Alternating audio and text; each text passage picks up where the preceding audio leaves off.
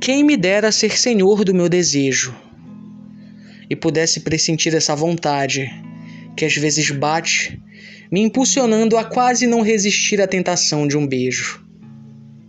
Quem me dera ser atraído a querer apenas aquilo que eu posso. Mas o que fazer quando o possível prazer instigado pelo desejo é direcionado a um corpo que não é nosso? O desejo é um sonho que a consciência impede que se torne realidade.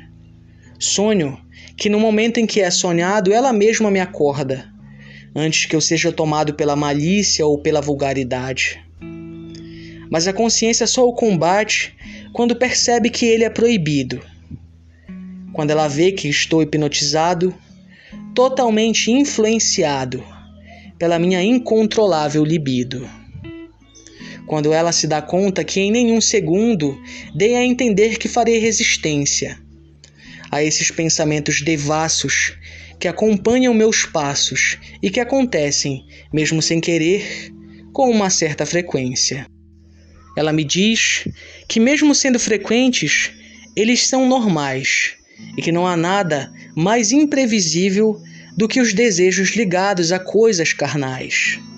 Por isso, só o que posso fazer é ignorá-los o dia inteiro, ouvindo sempre a minha consciência, para que eu não me sinta mal toda vez que encostar a cabeça em meu travesseiro.